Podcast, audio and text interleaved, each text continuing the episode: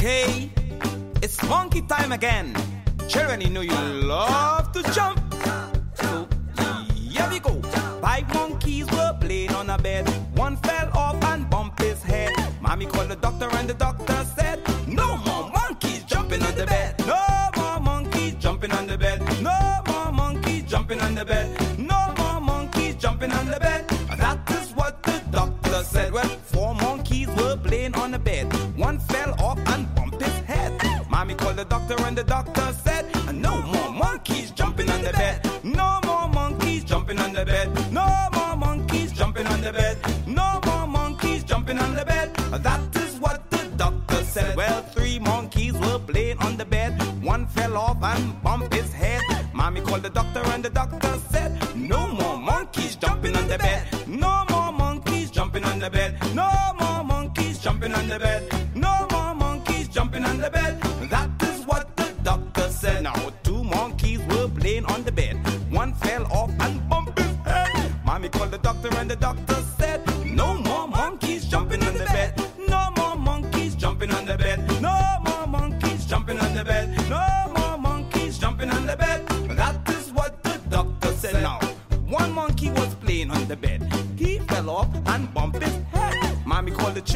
children said, Yes, more monkeys jumping on the bed. Yes, more monkeys jumping on the bed. Yes, more monkeys jumping on the bed. Yes, more monkeys jumping on the bed. That is what the children said. Yes, more monkeys jumping on the bed. That is what the children said. Yes, more monkeys jumping on the bed. That is what the children said. Oh, we're gonna keep on jumping, yeah? Uh huh. Ya es jueves. Jueves de Consciente tu mente. El camino consciente hacia tu bienestar emocional.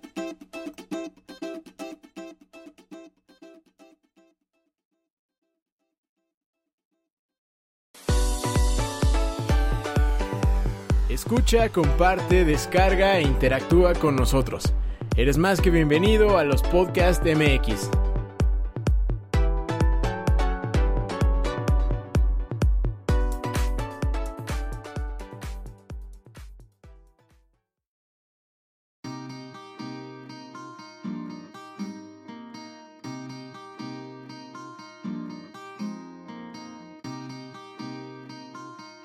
Bienvenidos a Consciente tu mente. Yo soy Ana Paula Martínez y estaré contigo en este espacio en donde abordaremos temas que nos lleven a construir juntos un aprendizaje encaminado hacia el bienestar emocional. Quédate conmigo. Comenzamos.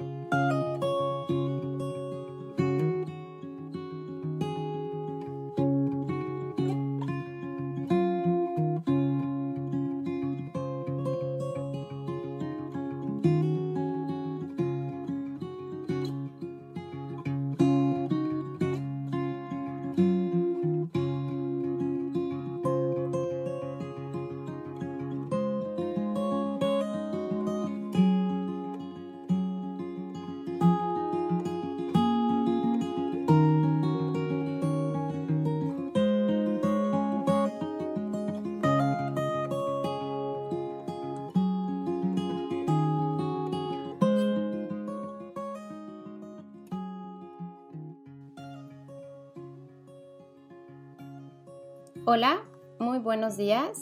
¿Cómo están? Espero que estén muy bien.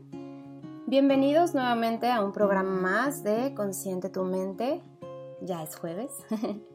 y bueno, yo soy Ana Paula Martínez y estaremos aquí transmitiendo este programa que es el programa número 5. Ya cinco programas. Qué rápido se va pasando el tiempo. Entonces, eh, les quiero platicar un poquito de la dinámica de cómo he estado pensando en presentar la información.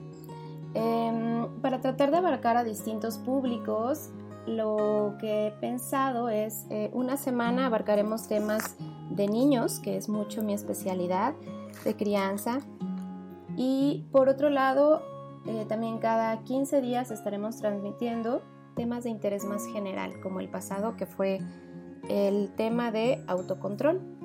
Em, y bueno, el día de hoy vamos a hablar sobre por qué los niños se portan mal. Entonces, es muy importante que podamos compartir esta información con, si nosotros no tenemos hijos, pues con personas que sí los tengan, o incluso con maestras, con personas que tengan trabajo con niños, eh, nosotros, ¿no? Si somos tíos, tenemos sobrinos o amigos que tengan hijos, pues creo que por ahí podemos estar compartiendo esta información que nuevamente les reitero, creo que es muy valiosa, la verdad invierto pues tiempo en investigar, en planear, en, ver qué podemos transmitir para poder seguir creciendo de, esta manera, ¿no? El, el crear en conjuntos nuevas estrategias que nos ayuden a comprender y cada vez tener mejores herramientas para poder ir eh, transmitiendo día a día. Entonces, bueno, pues el día de hoy vamos con, con este tema del por qué los niños se portan mal. Y les recuerdo para los que recién me sintonizan, yo soy Ana Paula Martínez, soy licenciada en comunicación humana. Esto es educación especial, soy terapeuta, terapeuta infantil y dentro del centro en el que trabajo, que es CITIN, en donde nos dedicamos a toda la parte del desarrollo de los niños, eh, apoyamos a las familias en, toda la parte de crianza. Em, ahí, bueno, eh, constantemente veo en la experiencia toda la necesidad que hay de tener más herramientas hacia los papás ah, y hacia los que interactuamos con niños y trabajamos con ellos, ¿no? Finalmente son nuestros recursos que hay que ir desarrollando para poder generar una diferencia en esta sociedad, como siempre les digo. Entonces, bueno, eh, les recuerdo, antes de empezar en el tema, participar en nuestro chat. Es muy importante y muy valioso para mí el poder ver sus comentarios, sus preguntas, el poder exponer eh, las dudas que vayan teniendo durante el programa y de esta manera pues ir respondiendo. Em, también les recordamos seguirnos en nuestras redes sociales, eh, los podcasts MX, eh, tanto en Facebook como en Twitter, como en Instagram.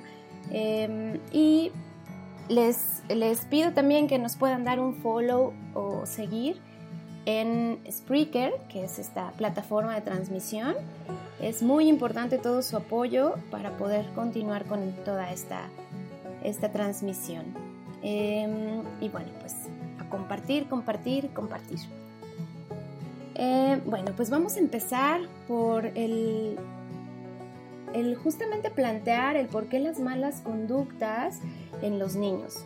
Y desde aquí yo les voy a expresar que las malas conductas son necesarias. Tenemos que cambiar toda nuestra perspectiva, toda la forma en que nosotros vemos eh, las malas conductas de nuestros niños, de nuestros sobrinos, de nuestros alumnos, ¿no?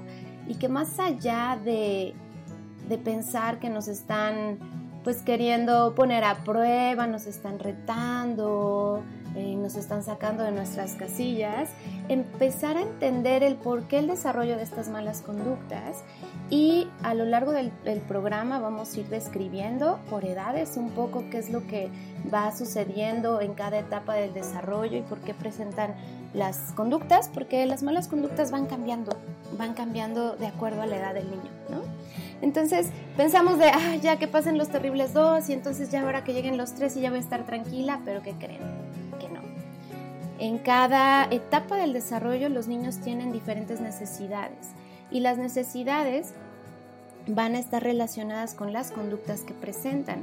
Entonces, más bien, la intención de este programa el día de hoy es que podamos comprender eh, el por qué desarrollan todo esto y desde ahí eh, traeremos mucho, mucho a, a, la mesa nuevamente nuestro tema pasado que fue autocontrol, fue un programa buenísimo, de verdad, los que no lo hayan escuchado les recomiendo que lo escuchen y va muy de la mano de este.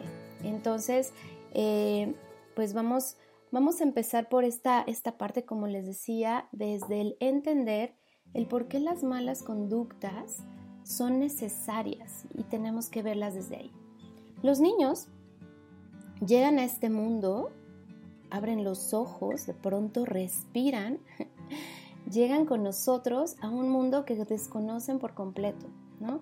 A un mundo que, que apenas empiezan a explorar, en donde traen mucha potencialidad para, para empezar a aprender, sus cerebritos empiezan a absorber absolutamente toda la información y están listos justamente para poder entender cuáles son las reglas que hay en este mundo, cuáles son los, los lineamientos que deben de seguir, cuál es el camino que tienen que, que seguir.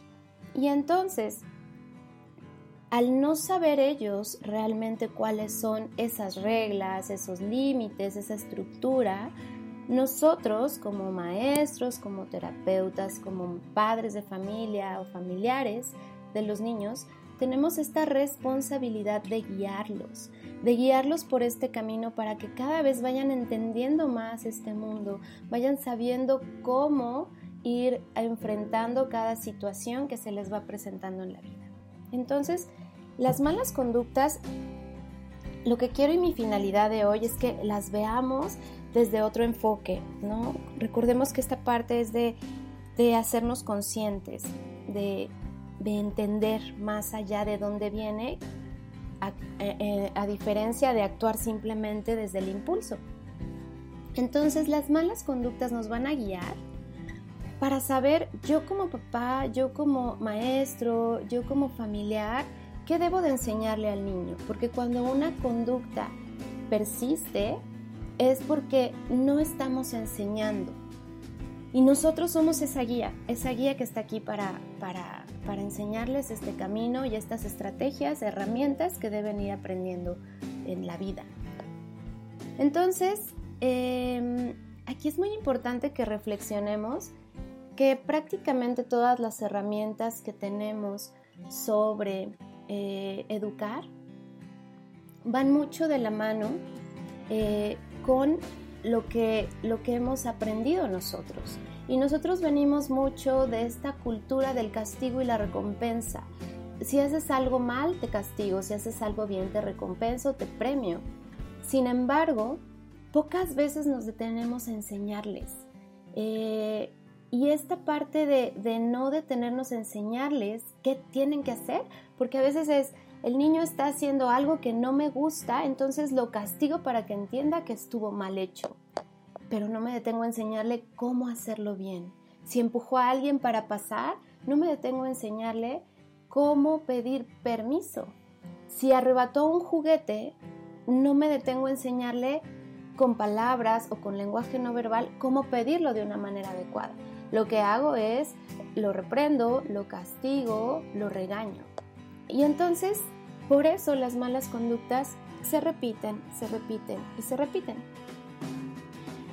Y lo que es muy importante eh, que entendamos es que los niños responden a la ley del mínimo esfuerzo. Los niños eh, van a tratar de hacer todo lo posible porque tú como adulto no les exijas tanto. Van a tratar y hacer todo lo posible por controlar todo su entorno, por hacer las cosas a su forma y a su manera, para evitar tanta frustración ¿Por qué lo hacen? No, desde un sentido de maldad, de ser irrespetuosos o de ser malos, sino lo hacen porque son las únicas herramientas que tienen para satisfacer sus necesidades. Y entonces, al nosotros no enseñarles nuevas, ellos siguen haciendo lo mismo. Sin embargo, es nuestra responsabilidad, se los reitero, el que podamos nosotros enseñarles cuáles son las cosas que sí tienen que hacer. Em, me, me, pone contenta que ya estamos empezando a recibir los primeros mensajes en nuestro chat.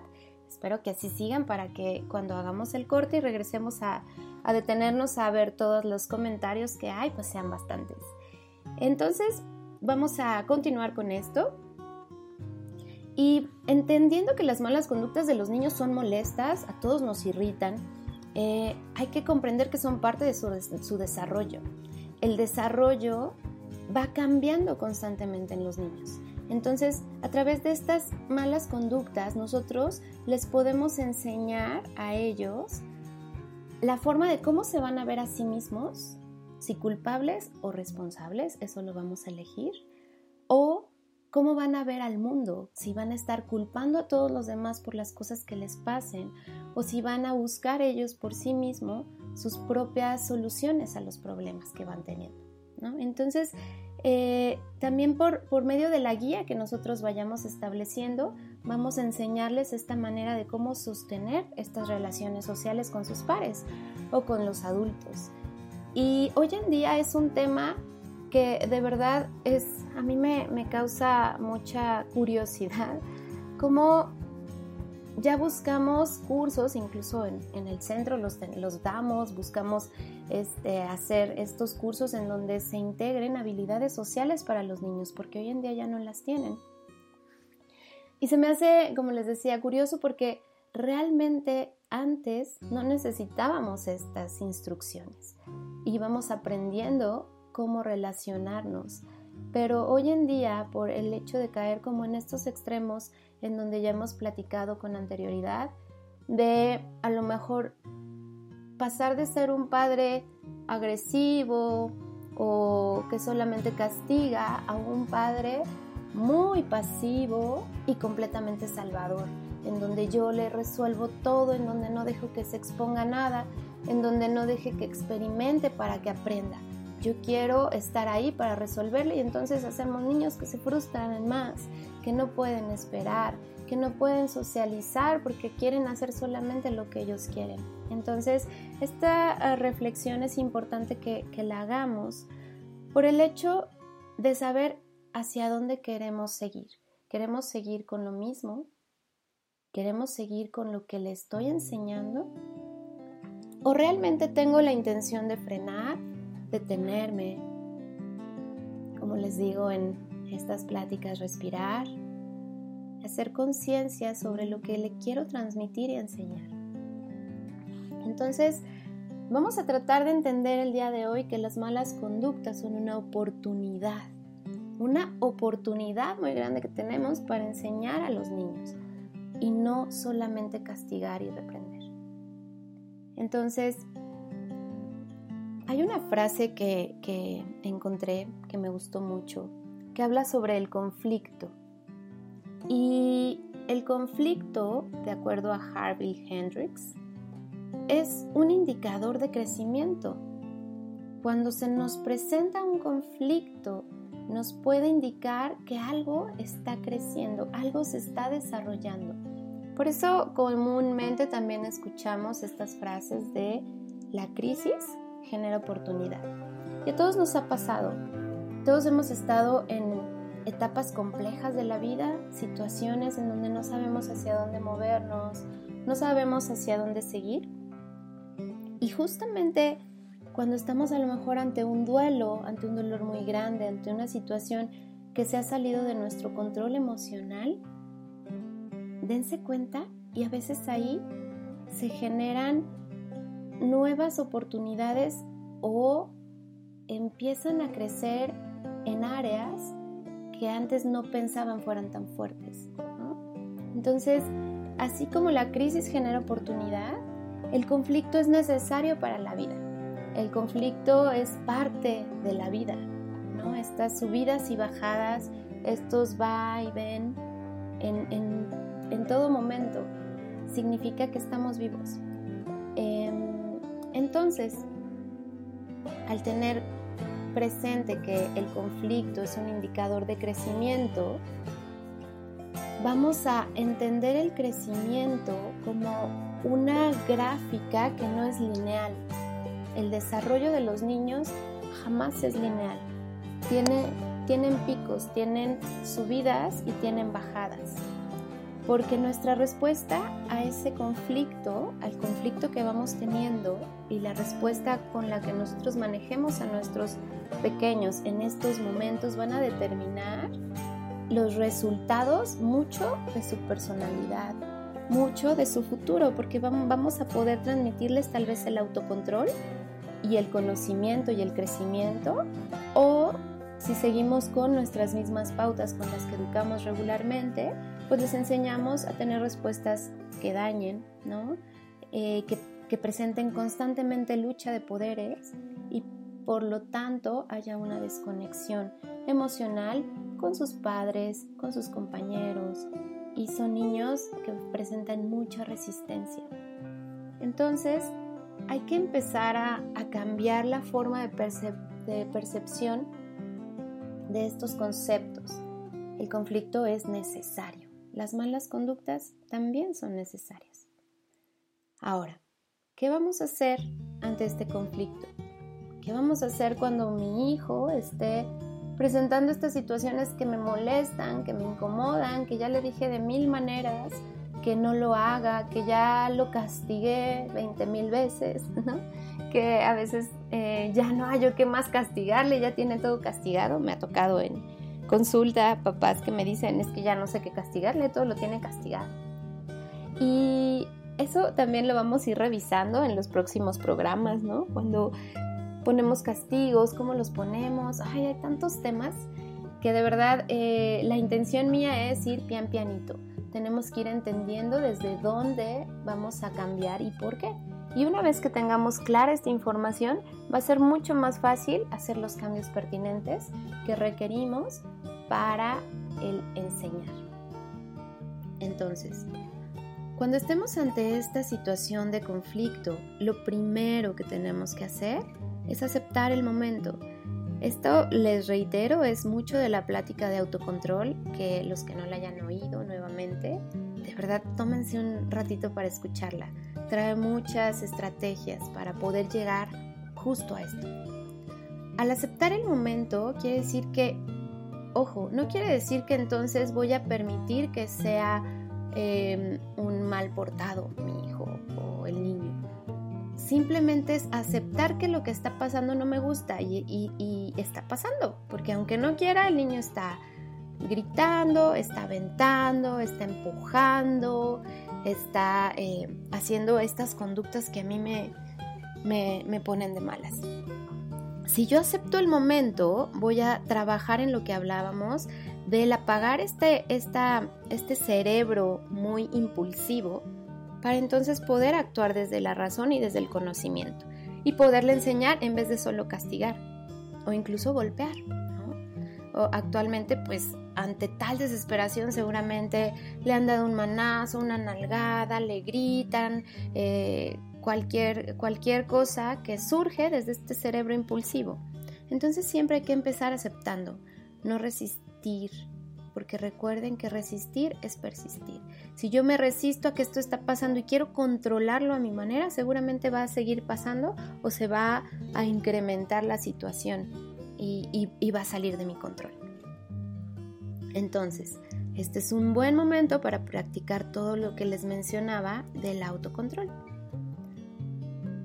Ahora, aceptar que el momento de conflicto va a estar presente constantemente porque ahorita vamos a empezar a entender por qué nuestros niños constantemente se portan mal. Si yo acepto este momento diciendo, este momento es así, no me gusta, pero es así. Respiro. Y me detengo a pensar qué es lo que le quiero enseñar. Entonces, de esta manera, podemos empezar a realmente actuar desde este cerebro que les digo que es el cerebro racional, que es la conciencia, que son las respuestas que van desde una estructura de un pensamiento. Y eso es lo que nos hace diferente a otras especies. Entonces, si lo tenemos, pues hay que usarlo y no quedarnos en este impulso solamente. Em, toda esta plática está muy basada en las enseñanzas que yo he adquirido de la metodología disciplina consciente, que es la que promueve la doctora Becky Bailey. Ella crea esta metodología que para mí es apasionante, porque entiendes desde dónde viene todo y entonces el por qué tienes que actuar diferente. Ella en su libro Edúquelos con Amor, que es un libro que recomiendo ampliamente, em, me encanta cómo compara el desarrollo de los niños con el crecimiento de un negocio. Entonces, cuando tú comienzas a emprender algo, cuando buscas un negocio nuevo, cuando comienzas a empezar como a ver cómo pues cómo se mueve, cómo, cómo tiene que ir funcionando, empiezas con ciertos elementos y ciertos recursos que son los que te funcionan. ¿No? Lo más básico, a lo mejor solo una persona que me apoye, una línea telefónica, a lo mejor una computadora muy sencilla porque no requiero un sistema más complejo. Pero en cuanto va creciendo tu negocio y tu cartera de clientes empieza a crecer, tu negocio necesita cambiar, necesita implementar sistemas. Y en esa implementación de sistemas tienes que capacitar o recontratar, contratar, perdón, a nueva gente, capacitarla para que entiendan estos nuevos sistemas, estos nuevos manuales de procedimiento y eso te lleva tiempo. Te lleva tiempo implementar estas nuevas medidas que necesitas para que tu negocio funcione. Mientras ellos aprenden, mientras tus Em, empleados van aprendiendo y tú mismo estos nuevos sistemas, hay mucha desorganización en el trabajo. A lo mejor hay llamadas que no se tomaron, hay em, informes que no se reportaron, porque todos apenas están ajustando. Y este ejemplo me encantó para que entendamos que mismo es el desarrollo de los niños. El desarrollo de los niños constantemente, esto es aproximadamente cada seis meses, va cambiando, porque tienen muchísimo que aprender. Son niños que constantemente están aprendiendo, aprendiendo cosas nuevas, y entonces nosotros nos tenemos que estar muy, muy conscientes de que estas cosas nuevas que están aprendiendo toman su tiempo, toman su tiempo y entonces tenemos que ser pacientes. Y tenemos, más que ser pacientes, que enseñarles, porque por eso están en ese periodo de desorganización. Y una vez que aprenden los niños, regresa el orden. Entonces vamos a visualizar la curva del desarrollo, no lineal, sino con subidas y después se mantiene estable. Después otra vez, otra vez subidas, que ahí hay desajustes y se mantiene estable. Y así son los niños. No es ustedes que, que son los que son papás. Sabemos que no es nada más que pasen la parte de ser bebés, que es cuando no duermen los papás y demandan mucha, mucha atención los niños. Em, ni los dos años, ni los tres años, a los cuatro años seguimos teniendo situaciones, a los cinco, a los seis, a los siete, a los ocho porque para eso estamos, para guiarlos en cada una de sus etapas. Entonces, si nosotros no contribuimos a enseñarles lo que necesitan aprender, lo que hacemos es que no los ayudamos a que estas etapas de, ajustes, de va y ve, de, de venir e ir aprendiendo, lo estabilicen o les cueste mucho más trabajo estabilizar. Entonces, eh, es nuestra responsabilidad el poder implementar nuevas cosas y por eso, bueno, el día de hoy vamos a aprender un poco más del por qué se portan así, eh, el cerebro tiene que estar constantemente aprendiendo. Instala y desinstala programas y sistemas. Este ya no me funciona ahorita porque necesito aprender esta cosa nueva. Y constantemente estamos en movimiento y en crecimiento.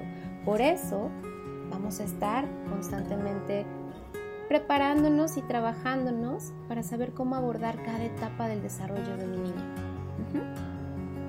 Entonces, eh, comúnmente podemos escuchar, o ustedes seguramente les, les, ha tocado decir algo de es que todo iba muy bien, yo se estaba portando increíble, yo estaba haciendo todo lo que yo quería eh, y de pronto otra vez se me regresó.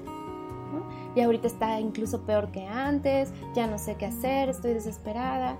Entonces, hay que tener calma, detenernos, respirar. Siempre que digo respirar, respirar para que lo practiquemos. Y entonces saber qué es lo que tenemos que abordar, cómo los tenemos que apoyar. Y así tener la certeza de, de que lo que estemos transmitiendo les ayude a su crecimiento. Entonces, así como el desarrollo de los niños, la vida misma funciona igual. Nosotros, sin ser niños, tenemos periodos en donde tenemos mucha certeza de qué es lo que queremos, de qué es lo que, buscamos conseguir, y periodos en donde estaba todo estable y de pronto otra vez siento que no sé a dónde quiero ir, no sé si mi trabajo me llena, no sé si lo que estoy haciendo está cumpliendo mis metas y objetivos personales y no sabemos hacia dónde dirigirnos. ¿Les ha pasado eso? Justo porque, como bien les decía, esto es la vida. Desorganización, reorganización, desajustes, ajustes.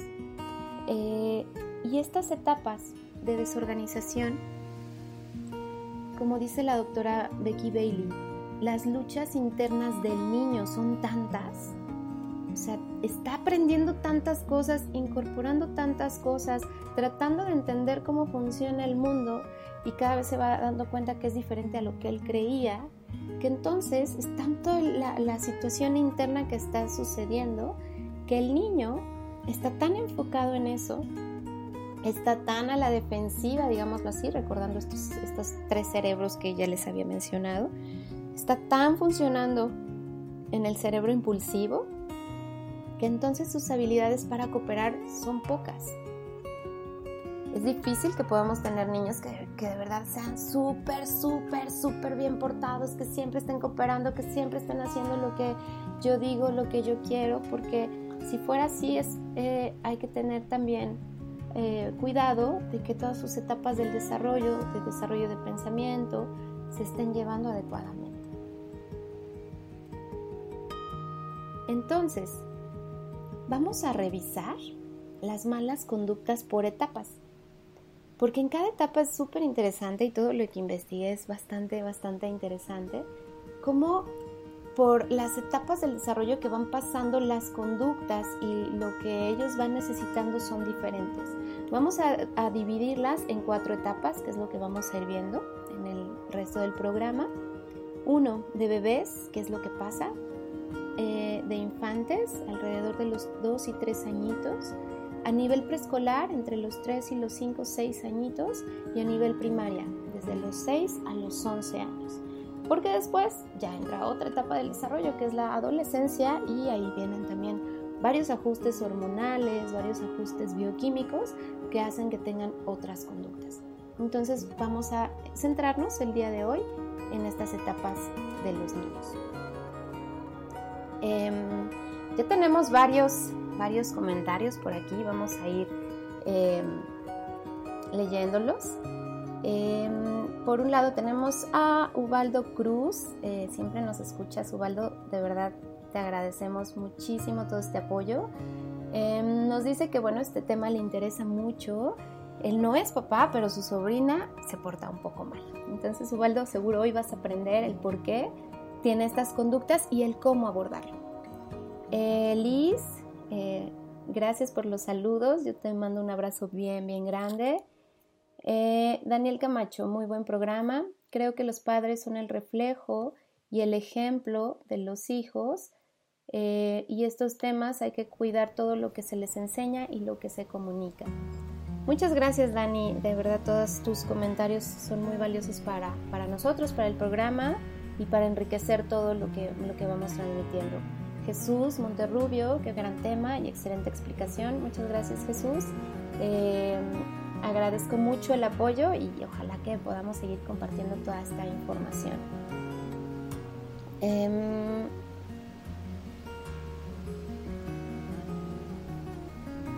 Y bueno, ahorita tenemos también un comentario de Ernesto Ávila que nos da como una sugerencia que me, gusta mucho lo que dice que es para niños como de 5 años. Entonces, cuando estemos en esa etapa de desarrollo, vamos a retomar este, este comentario para que tenga todo, todo el sentido. Muchas gracias, Ernesto, por estar al pendiente del programa. Y bueno, eh, continuando, vamos a empezar viendo el desarrollo de los bebés. Eh, cuando los bebés nacen, pues nacen sin... Esta es una etapa súper interesante. A mí me encanta el comportamiento de los bebés, ¿no? Porque todo lo traen por eh, cuestiones de supervivencia. Los reflejos que presentan son por cuestiones de supervivencia. Ellos llegan sin, sin palabras, llegan sin lenguaje. Eh, el sentido más agudo que ellos tienen desarrollado es el sentido de la audición.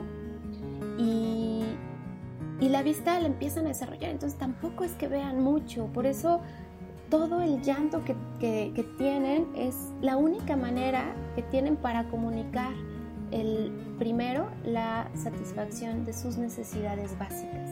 Entonces su llanto es muy fuerte eh, por, por, estas eh, situaciones. Tiene a que alguien escucharlo porque él solito no se puede mover, no se puede desplazar, no se puede dar de comer. Entonces, por eso la razón de los llantos de los bebés son de verdad muy, muy fuertes. Por eso su respiración es tan eh, perfecta para que puedan darle como toda esta potencia a este llanto y que donde esté la mamá lo escuche, ¿no? Entonces, eh, ante el llanto de los bebés nosotros podemos tener distintas interpretaciones, ¿no?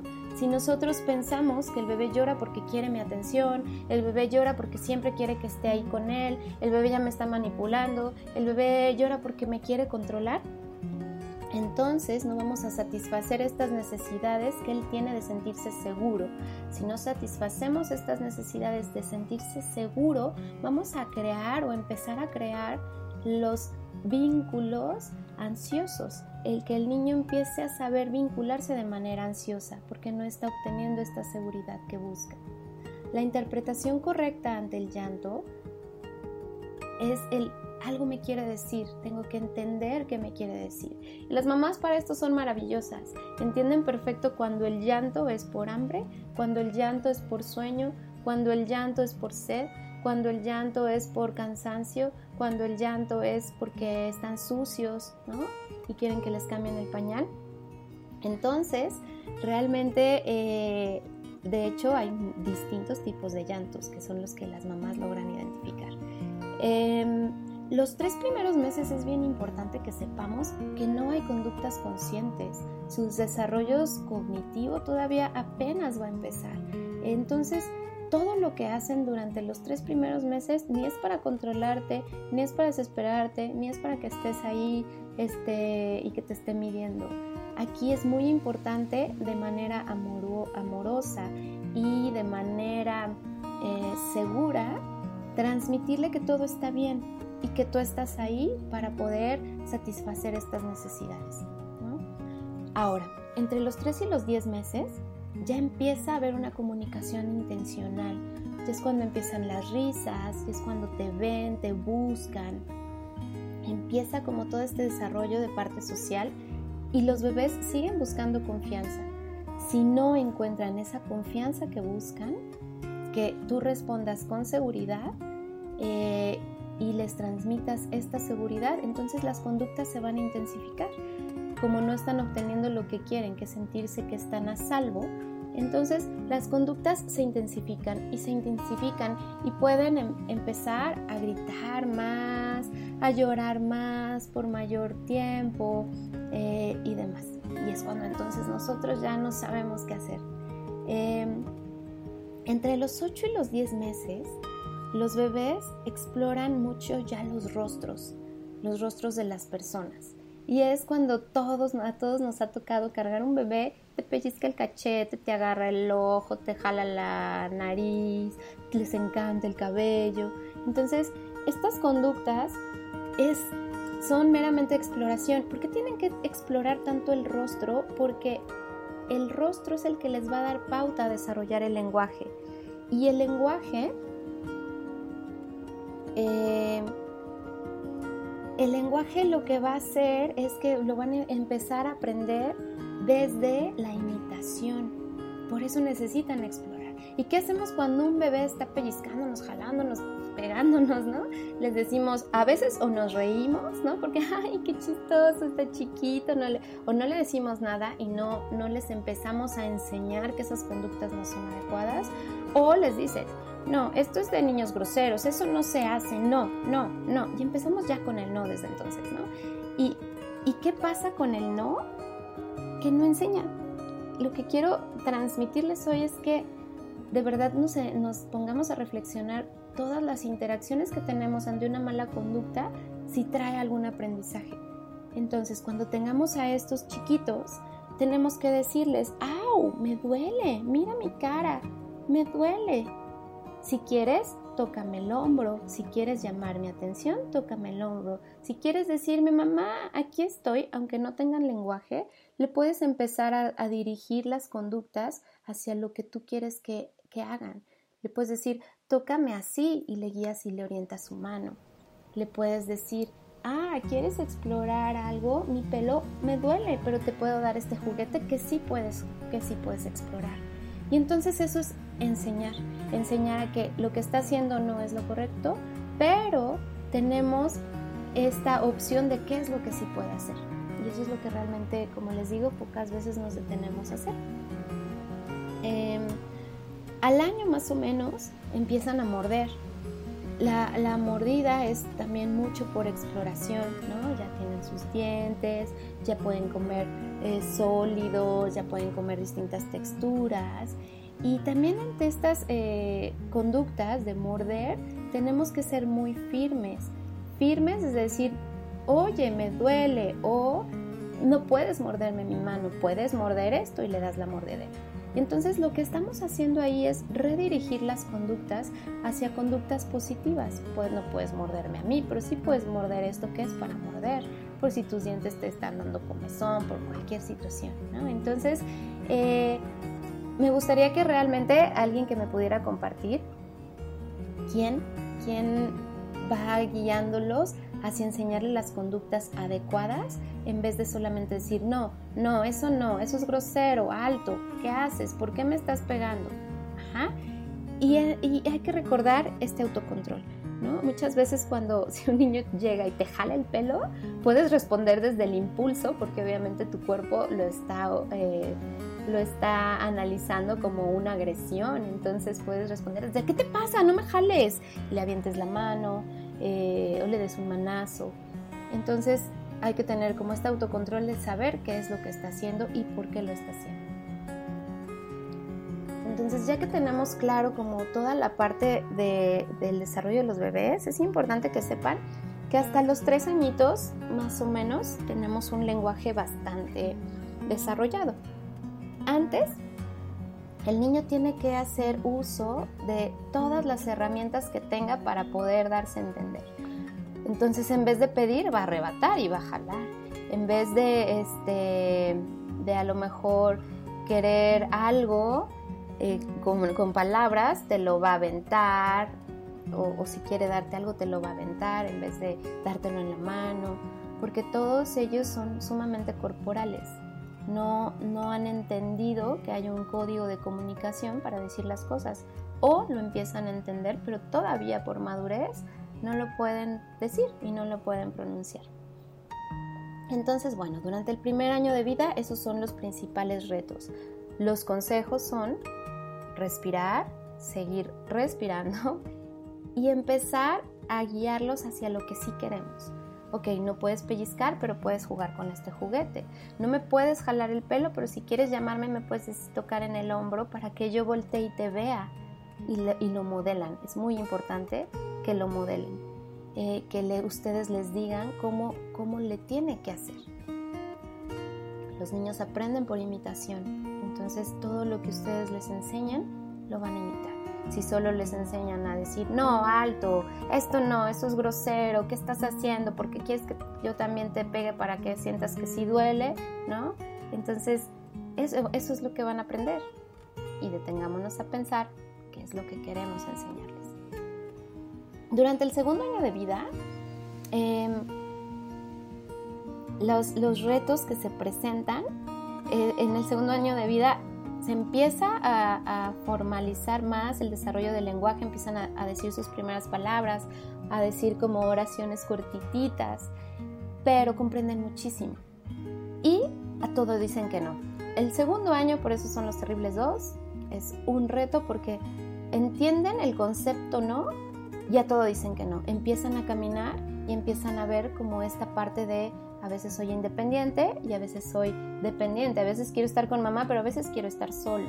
A veces puedo estar lejos de ella y no pasa nada, pero a veces me da miedo y quiero estar con ella. Entonces están en esta lucha de la independencia y la dependencia y a todo dicen que no, por tratar de entender, por tratar de controlar, por supuesto. Eh, avientan mucho las cosas y constantemente es que no avientes o ya te lo voy a quitar. Eh, avientan mucho por estar midiendo distancias, estar midiendo profundidad. Eh, son varios de los prerequisitos de matemáticas incluso que tienen que tener para poder después entender el tiempo, el espacio y demás. Entonces, las malas conductas, si nosotros las analizamos, tienen una finalidad de, aprendizaje y de desarrollo. Ellos todavía a esta edad no pueden tener una relación causa-efecto porque su pensamiento y su lenguaje no les da para eso. Y por eso experimentan mil cosas, les encantan los botones, eh, prender y apagar la luz, abrir y cerrar la puerta 20 mil veces, aventar las puertas, eh, picar los botones de los controles de los celulares, de todo. Están explorando constantemente, juegan con todo y constantemente se sienten frustrados, hacen muchísimos berrinches. Em, se enojan cuando les impides que se muevan, se enojan cuando les dices que eso no es de ellos, porque en ese momento están entendiendo el concepto de pertenencia. Entonces, para, para los niños de dos años todo es suyo. Entonces, aquí es difícil que los niños puedan compartir. ¿no? Y nosotros nos ensañamos o nos, centramos como en el de, no, no tienes que ser envidioso, no, no pueden porque están apenas entendiendo, su pensamiento es tan egocéntrico que están entendiendo el mundo desde su percepción, no pueden entenderla desde alguien más. Entonces todo es de ellos, esto es mío, esto es mío, esto es mío. ¿Y qué tienes que hacer con estas conductas, por ejemplo? En vez de luchar con eso, de no, esto no es tuyo, esto no es tuyo, esto es mío, esto es de tu hermano, enojado, tienes que retomar el control para entonces también trabajar en que él no responda de manera impulsiva y darle la información que necesita. Esto es de tu papá, este sí es tuyo. Entonces, al nosotros darle la información que necesita, vamos a, a poder empezar a hacer que estos conceptos de mío y de pertenencia los vaya mejorando. No quiere decir que con eso ya no lo van a hacer o se van a calmar o ya no van a presentar esas conductas. Pero al menos estamos trabajando en que sigan construyendo estos conceptos que necesitan para dejar de hacerlo. Entonces hay que aceptar guiar. También a los dos añitos nada les parece. No, todo, todo, o sea, les das algo eh, te piden algo, ¿no? Los que tengan niños de dos años, yo quiero ese, ese, ese, carrito, ¿no? Se los das y te hacen berrinche porque no quieren ese, quieren el otro cuando vas de compras y les compras algo. Este, pidieron mucho una cosa y después están llorando porque no quieren la otra. Y entonces a ti te frustra por el hecho de, pero me acabas de decir que querías esto. Entonces ellos están constantemente cambiando de, opinión. Eh, hacen muchas cosas de manera repetida. Es esta etapa en donde ven la misma película, en donde hacen el mismo juego y entonces aquí lo que tenemos que hacer es seguir guiándolo, ¿no? Por ejemplo, si en el momento eh, que se frustra porque ya quiere otra cosa y no lo que le diste, en vez de gritarlo o de reprenderlo, decirle, ah, entonces ya no te voy a dar nada porque me pediste esto, entonces no hay nada, más bien decirle, creo que estás confundido, hay que actuar desde la empatía. Veo que estás confundido porque no sabes qué es lo que quieres. Y en ese momento se pone un límite. En este momento lo que te puedo dar es esto. Entonces puedes jugar con esto de esta manera o de esta manera, pero es lo único que puedo hacer por ti. Pero le estás abordando desde la empatía, desde la enseñanza y desde él, aquí estoy, aunque no comparta lo que tú estás queriendo, estoy tratando de, de ayudarte en tu confusión. Entonces hay que reflejarles las emociones desde esta edad se trabaja la inteligencia emocional. Desde aquí hay que decirles, estás enojado o pareces molesto y estás a salvo. Respira conmigo.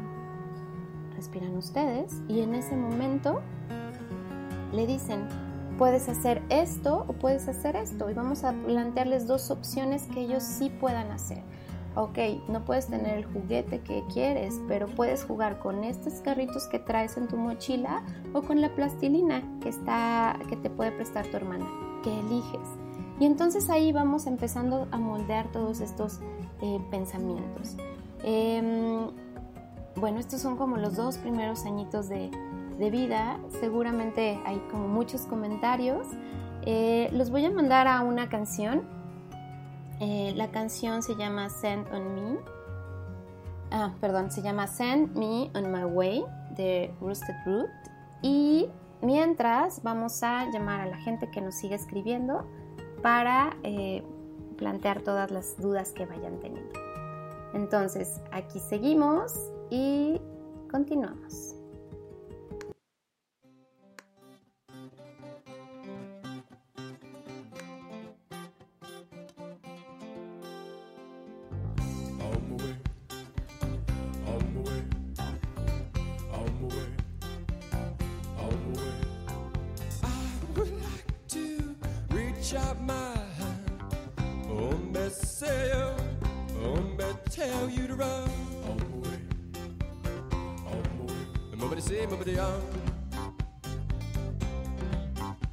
Well, pick me up with golden hand. Oh, me say, oh, me tell you to run. On the way, on the way. Nobody say, nobody on. Well,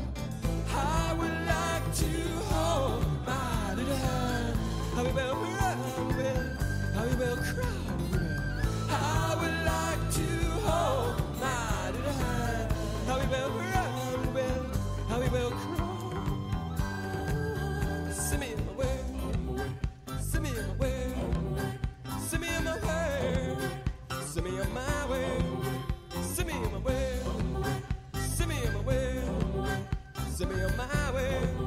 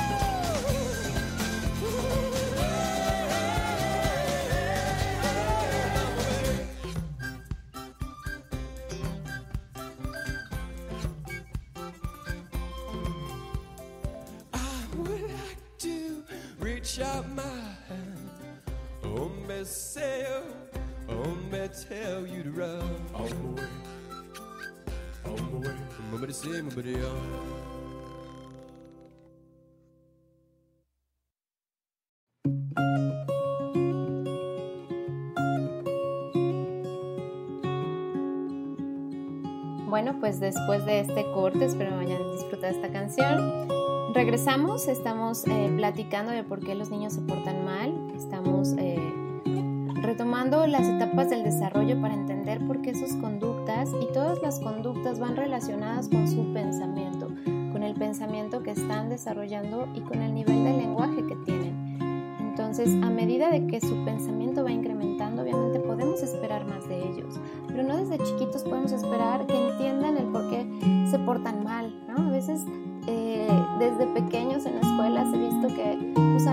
silla del pensar famosa desde muy chiquitos de ve a pensar que hiciste mal, cuando a lo mejor ellos todavía no tienen este pensamiento bidireccional de causa-efecto, todavía no está desarrollada esta habilidad lingüística para poder decir, ah, si yo hago esto, entonces pasa esto.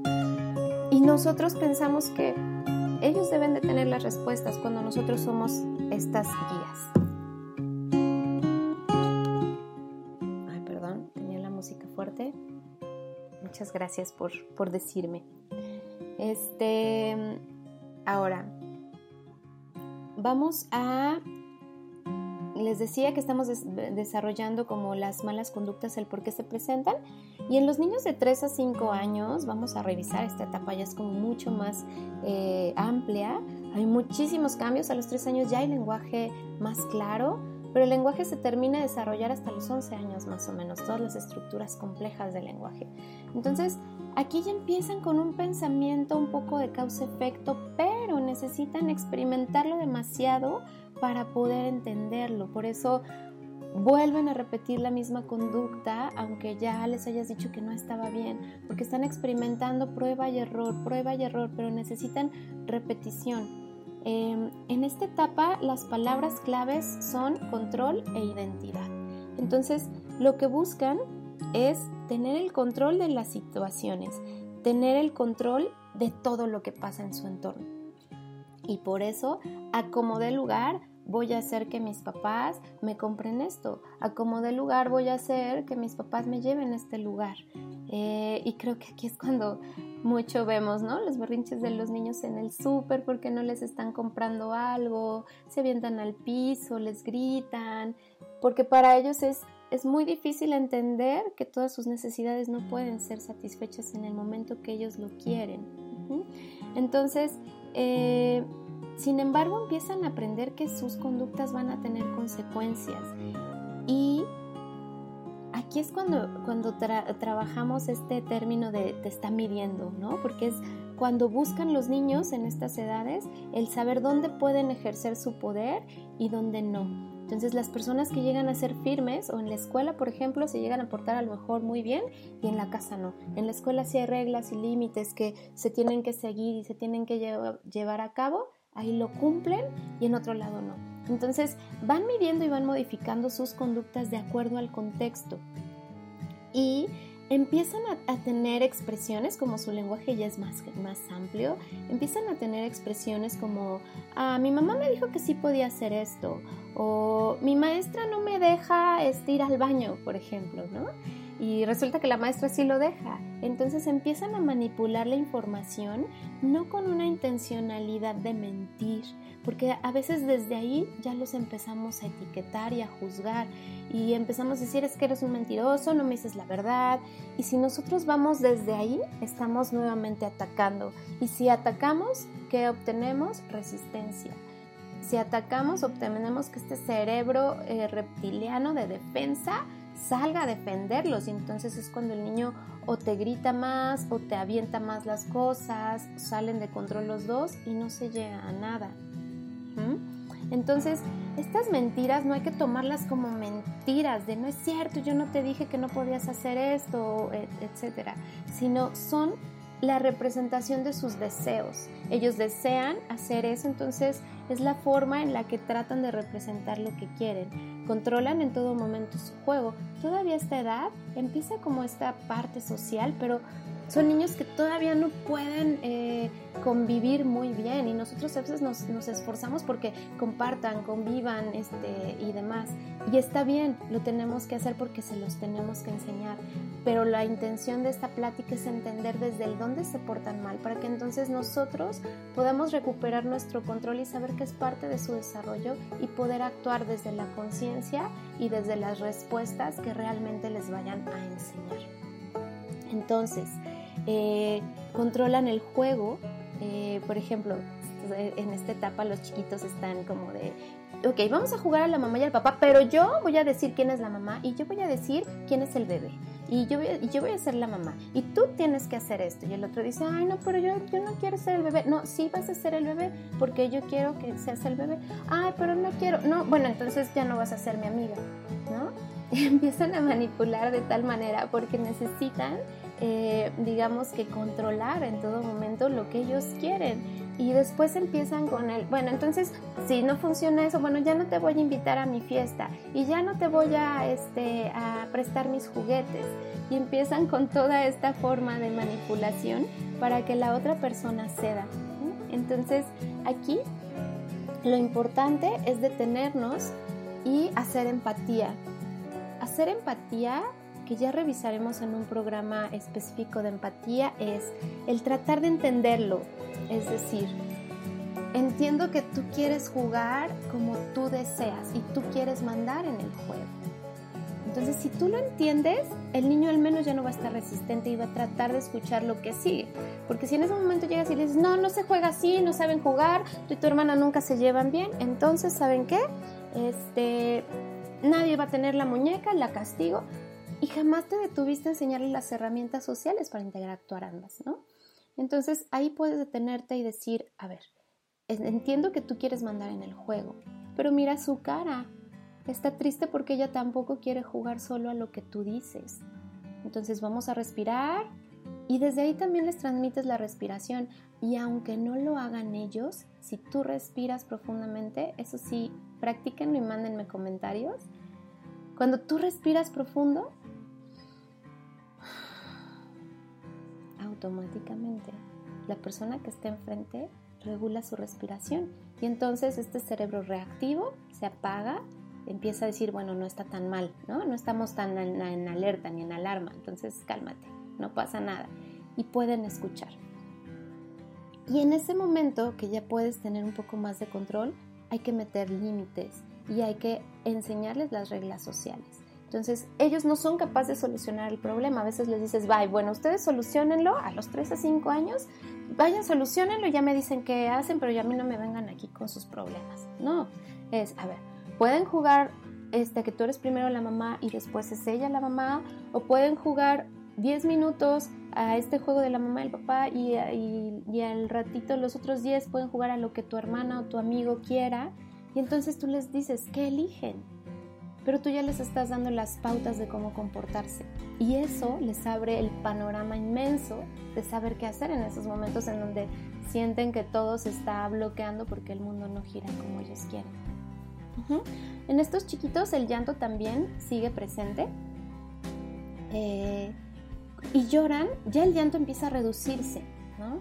Pero lloran cuando es tanta la lucha de, de, de tratar de entender qué es lo que pasa y, es tanta la confusión que tienen en todos los aprendizajes nuevos que entonces buscan como sentir esta, mmm, esta necesidad de seguridad que tenían cuando eran bebés. Entonces retoman el llanto. A veces cuando no cubrimos estas necesidades eh, emocionales de seguridad, entonces los niños regresan y tienen conductas regresivas. Se empiezan a chupar el dedo, ya no se hacían del baño, se empiezan a volver a hacer del baño. Entonces, esto significa que nosotros lo que debemos de darles es más seguridad, desde el abordar las situaciones con autocontrol, desde el darles respuestas y no nada más castigar y darles opciones de comportamiento para que ellos lo vayan integrando a su aprendizaje y cada vez tengan más herramientas. A los 3 a 5 años también empiezan a usar malas palabras, ¿no? Así eres una tonta mamá y la maestra es una tonta y hasta les gustan mucho, me han tocado muchos niños en terapia, que empiezan con estas eh, palabras de eliminación, ¿no? Este, tú tienes una cabeza de popó, este, y les da mucha risa. Y muchas veces nosotros nos podemos reír, ¿no? Como, como adultos porque suena bastante chistoso, pero ahí es donde tenemos que dar intervención. En vez de decir, ay, no, eso es un niño grosero, eso no se hace, eso no se dice, o ¿qué te pasa? ¿Por qué estás diciendo eso? Te voy a castigar porque eso no se hace. En vez de llegar desde ahí, hay que hacerlos conscientes, ¿no? Lo que tú quieres decir es que no te está gustando eh, a lo mejor lo que te dijo la maestra y por eso estás diciendo esto. Vamos a tratar de darles un, un enfoque positivo a lo que ellos tratan de hacer porque no es malo. No es malo lo, lo que están haciendo, pero son los recursos que tienen para mostrar su frustración. Pero si nosotros no les, nos detenemos a decirle, ok, tienes, te, te veo molesto, entonces hay que buscar una solución para saber la próxima vez cómo estarás en el salón de clases cuando la maestra te diga esto, en vez de nada más castigar el, el, la expresión que haya hecho. Entonces, bueno. Eh, también en esta edad, bueno, es que son muchísimas cosas las, las que se van presentando y es bien interesante entenderlo, ¿no? Empiezan como con estos términos de yo tengo 20 mil juguetes, eh, hacen, también empiezan a hacer cosas raras, sacar la lengua, pegar. Y aquí lo que tenemos que hacer es dar el vocabulario correcto.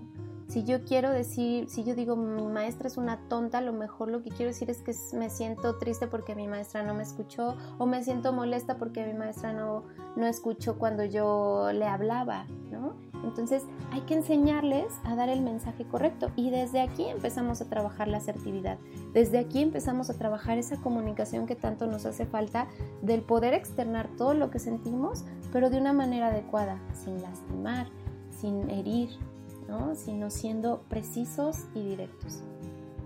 Entonces, bueno, esta etapa de los 3 a 5 añitas tiene también muchísimos retos, ¿no? Eh, son muy divertidos los niños a esta edad, se disfrazan eh, y también es cuando están preguntando absolutamente todo. Eh, los niños alrededor de los 4 años hacen más o menos 400 preguntas al día es cuando preguntan, ¿y por qué es así? ¿Y por qué las estrellas están en el cielo? ¿Y por qué brillan? ¿Y por qué eh, la puerta este, no se abre con esta llave? Entonces, para los papás a esta edad puede ser desgastante por todo el estrés que tenemos, el estar tratando de responder a todas estas preguntas. Y entonces, ahí el retomar nuestro control, el respirar y decir, ok, Pueda recordar que en esta etapa está aprendiendo, está llenándose todo su cerebrito de tantos conocimientos que quiere saber el porqué del porqué, del porqué, del porqué.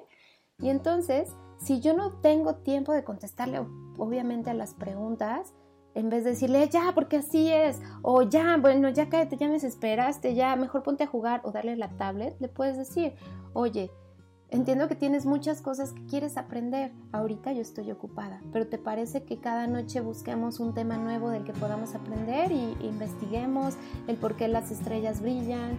Y entonces ahí te estás conectando, les estás enseñando, te estás eh, realmente ejerciendo esta, padre, esta parte de la paternidad, de la guía, de la enseñanza. ¿Sí notan la diferencia? Y bueno, por último, eh, de los 6 a los 11 años, pues ya tenemos niños con un lenguaje más desarrollado, con procesos de pensamiento más estructurados, eh, ya empieza a, presentarse el pensamiento más lógico, el pensamiento más estructurado. aquí sí ya hay un causa-efecto, aquí sí ya podemos empezarles a decir que reflexionen ellos sobre sus conductas, no antes. Aquí sí ya podemos eh, preguntarles qué hacer, qué, qué, qué sugieren ellos, cómo solucionar el problema. Antes nosotros les teníamos que dar las opciones para llegar a ese problema. Y muchas veces no, pensamos que ellos desde los dos, tres años, ya a ver, tú hazlo o tú pórtate bien y ya, ¿no? Entonces tenemos que eh, seguir trabajando, trabajando con, con, ellos.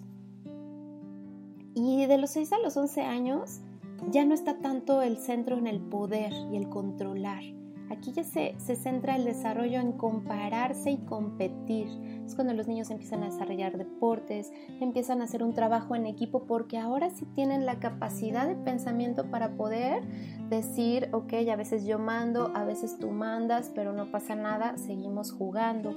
¿No? Entonces, eh, aquí las relaciones sociales mejoran de manera significativa, ya pueden compartir, ya les nace compartir, ya tienen un gran valor hacia la amistad porque ya pasó este pensamiento que solo estaba en ellos mismos, el egocentrismo, ya empiezan a transferir, ya empiezan a ver las reacciones de la otra persona, empiezan a leer las pautas no verbales de la otra persona, ah, yo creo que él está triste, yo creo que él está enojado, antes no, porque su pensamiento no les da para eso.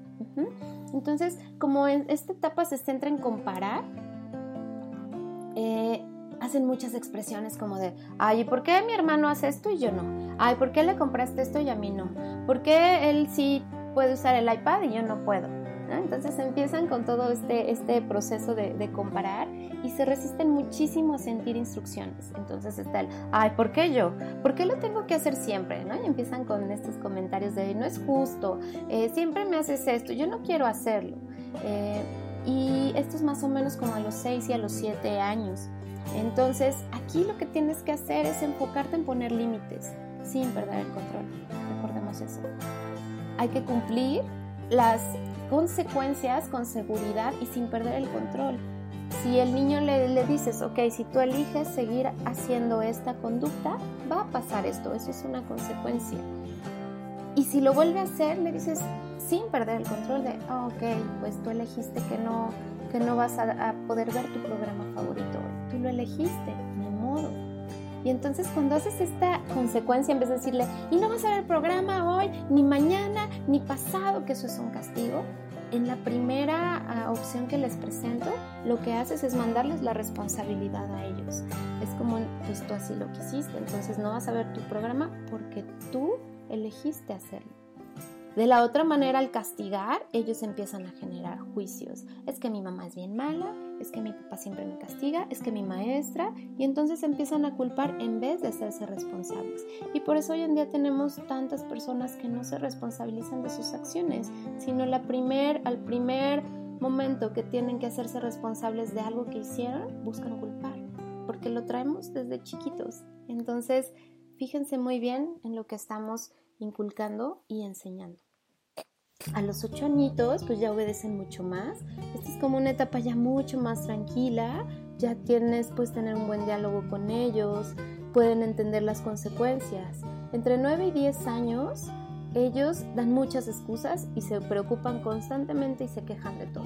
¿no? Entonces, aquí recuerden mucho el autocontrol primero y después la empatía. Ok, entiendo que esto no te gusta entiendo que no quieres hacer esto, porque a lo mejor te da flojera y tú prefieres estar jugando con tu juego tal.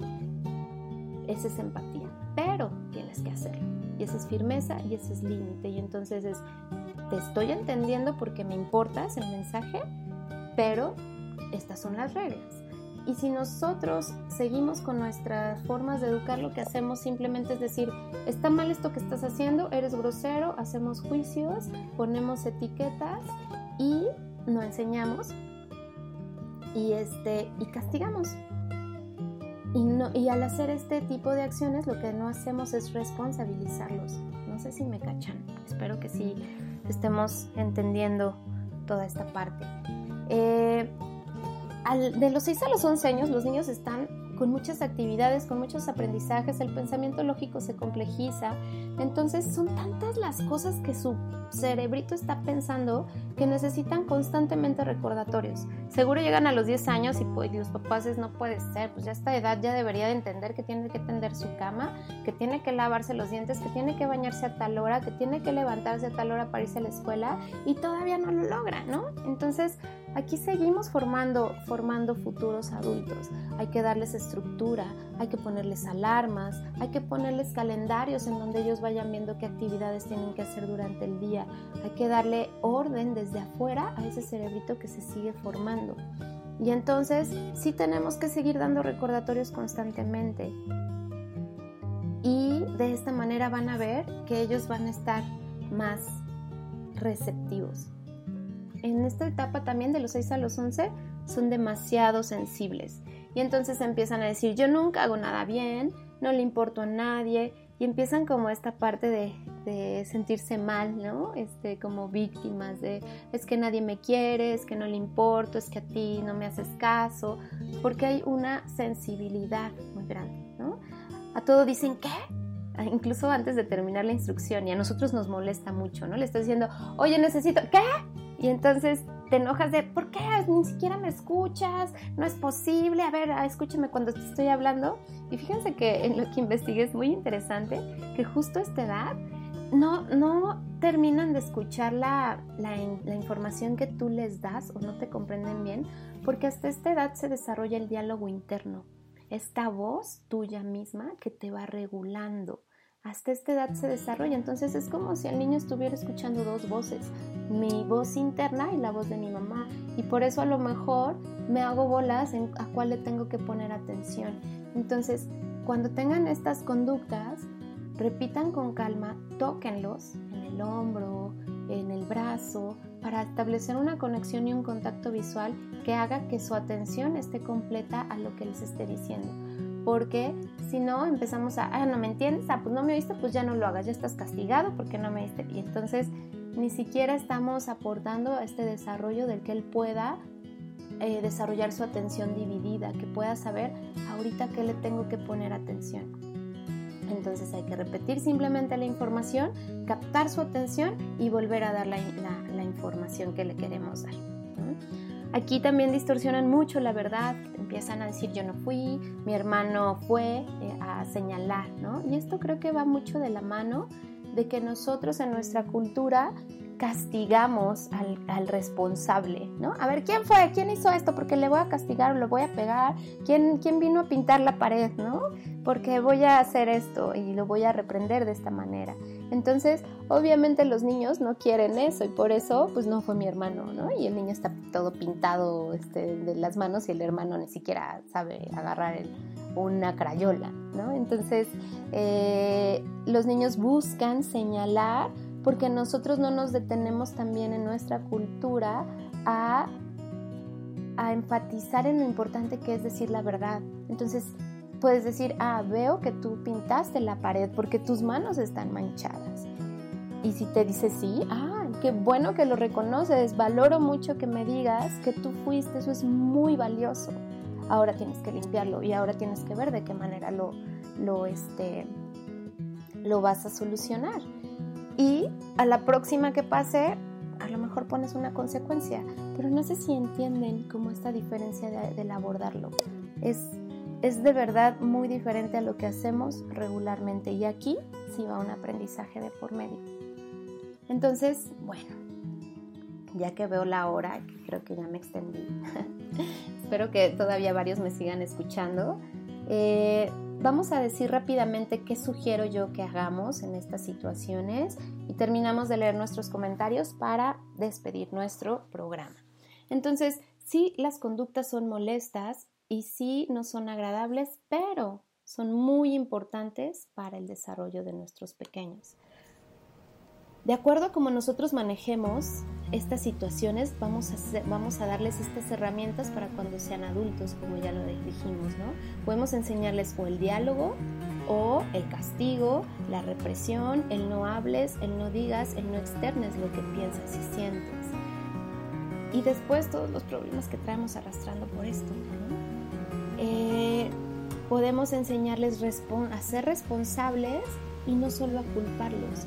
Podemos reconocerles las cosas positivas y que hacen bien y, y, no ignorar eso y solo centrarnos en lo que hacen mal y reforzar lo que hacen mal. Entonces tenemos que centrarnos en lo que queremos reforzar. Los castigos o las consecuencias, eso ya lo veremos poco a poco, pero hoy les puse un ejemplo en el programa de cómo es una consecuencia en la consecuencia no pierdes el control porque es la responsabilidad del niño. En el castigo sí lo pierdes porque, porque tú quieres controlar sus conductas. Eh, ¿Quieres desarrollar una cooperación? ¿Quieres que el niño coopere contigo, con su entorno? ¿O quieres desarrollar una lucha de poder? ¿Quieres cambiar? Eh, ¿Quieres seguir educando desde el miedo? ¿Desde el miedo? ¿O quieres educar desde el amor? Esta es la reflexión que les dejo Obviamente van a salir muchísimas dudas, preguntas. Recuerden que todos los programas tienen como esta estructura de ir poco a poco para ir integrando la información. Por eso les, les sugiero que no se pierdan los programas, los podcasts quedan grabados, escúchenlos para que todo lo que vayamos viendo se vaya acomodando y tenga más y más y más sentido. Entonces, al desarrollar nosotros más el conocimiento de qué es lo que pasa en cada etapa del desarrollo, vamos a saber que tenemos que enseñar y no castigar. Eso es lo que quiero transmitirles el día de hoy. Cuando estén los niños pasando por una situación, detente, respira y enfócate en lo que quieres que aprenda. No le repitas 20 veces lo que está haciendo mal porque eso él ya lo sabe y sabe que se está portando mal porque se lo hace saber, pero no sabe de qué manera hacerlo mejor o diferente y por eso no lo hace diferente y por eso reincide en el mismo error. Entonces, detente, enseña y no castigues. Entonces, siempre respiren, siempre respiren, acepten el momento y enfóquense en lo que sí queremos. Una herramienta muy valiosa es que pasen tiempo con ellos, jueguen con ellos, conéctense con ellos, vayan por un helado con ellos, cuéntenles un cuento en la noche, no dejen que la tecnología sustituya sus momentos de conexión con sus hijos, porque entonces en el momento en que nosotros queramos que realmente ellos estén comunicándose con nosotros, no nos van a considerar porque no están conectados con nosotros. Recuerden que la conexión genera cooperación. Vamos a leer rápidamente los mensajes. Eh, les decía que eh, Ernesto Ávila nos mandó este de a los niños de 5 años de edad es, es una sugerencia el preguntarles, ¿este es un problema grande, es un problema mediano o es un problema chico? Y esto les ayuda a facilitar que el niño comience a darse cuenta que hay momentos para esperar cosas y que podemos hacer las cosas diferentes y que no siempre las cosas están en nuestro control.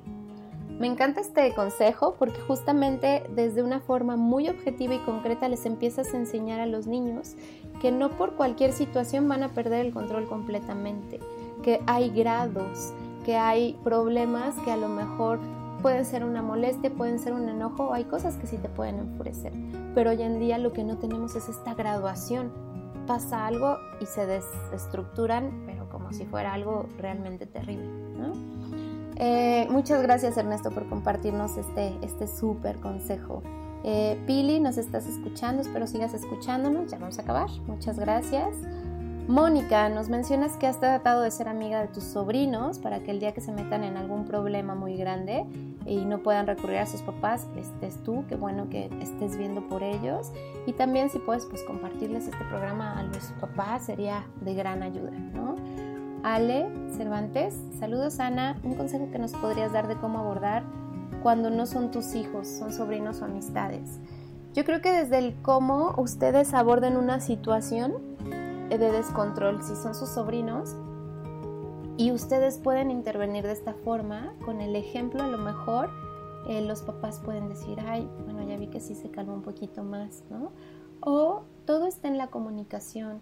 Puedes decirles, oye, fíjate que eh, escuché un programa y yo vi esto.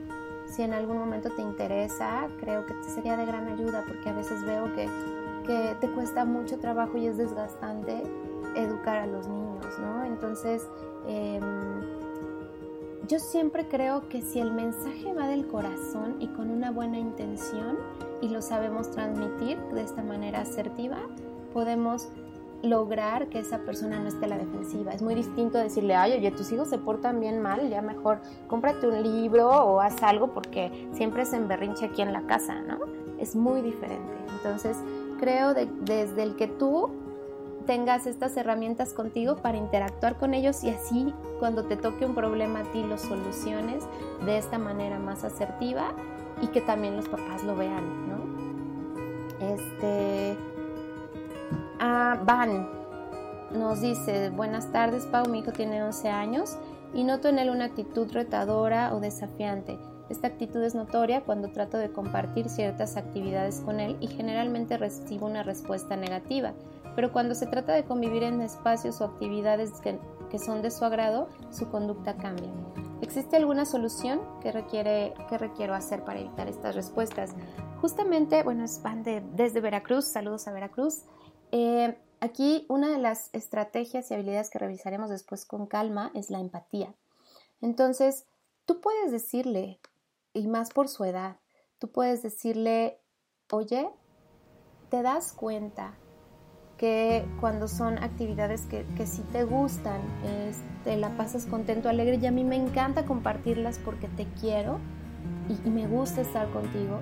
Pero si te das cuenta que a lo mejor cuando yo te propongo algo que también para mí es interesante, no veo esa respuesta por parte tuya, entonces a mí me encantaría sentir lo mismo, que, que- yo también eh, tengo, tengo esta importancia en tu vida, porque me hace sentir, y ponle una emoción, me hace sentir triste el ver que a lo mejor las cosas que yo te propongo no te, pues no te, no te llenan o no te encantan.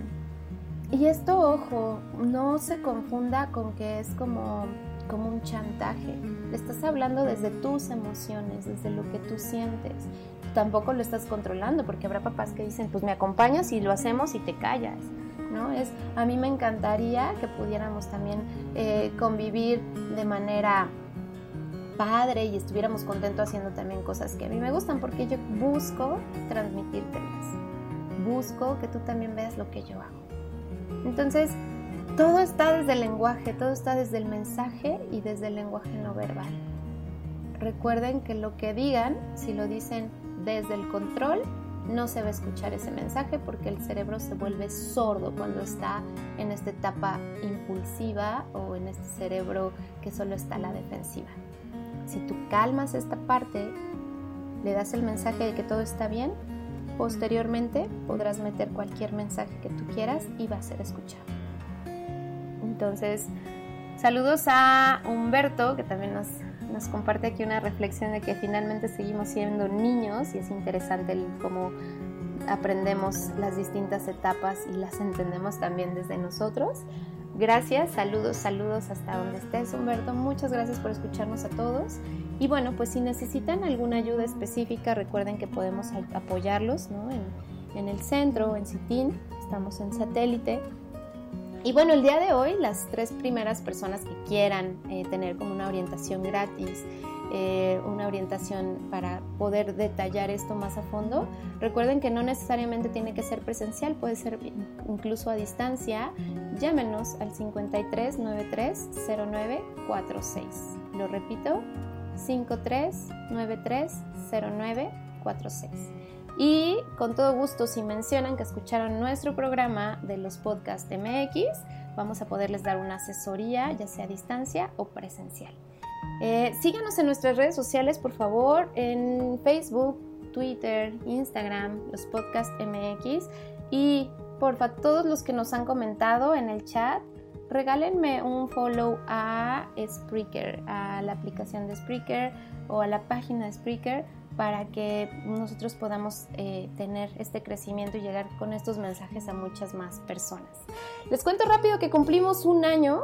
Yo tengo poquito tiempo con este programa, pero el, el equipo de los podcasts MX ya cumplimos un año.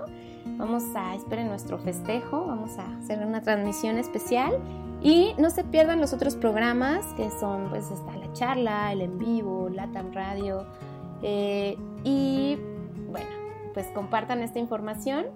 A los que les haya interesado y quieran bibliografía, eh, les recomiendo mucho el libro en el que me baso mucho es en la doctora Becky Bailey, que es esta disciplina consciente y su libro se llama Edúquelos con amor. Recuerden compartir con terapeutas, padres de familia, maestros. Creo que los maestros tendrían mucho, mucha, eh, mucho que sacar de esta información. Y bueno, ahora sí los dejo. Se me hizo tardísimo, ya vi la hora. Pero bueno, creo que es información que vale mucho. Procesenla a su tiempo. Ahí está el, el podcast. Y les dejo esta canción para cerrar. Que tengan muy bonito jueves. Les mando un abrazo a todos y nos escuchamos la próxima semana. Nos vemos. Esta canción, perdón, es Don't Give Up em, de Andy Grammer. Entonces, justo Don't Give Up es por el... No, no se den por vencidos, hay que seguir trabajando, hay que seguir aprendiendo y hay que seguir practicando. Ahora sí, los dejo. Chao. I will fight. I will fight for you. I always do until my heart is black and blue. I will stay. I will stay with you. We'll make it to the other side like lovers do. I'll reach my hands out in the dark and wait for yours to interlock.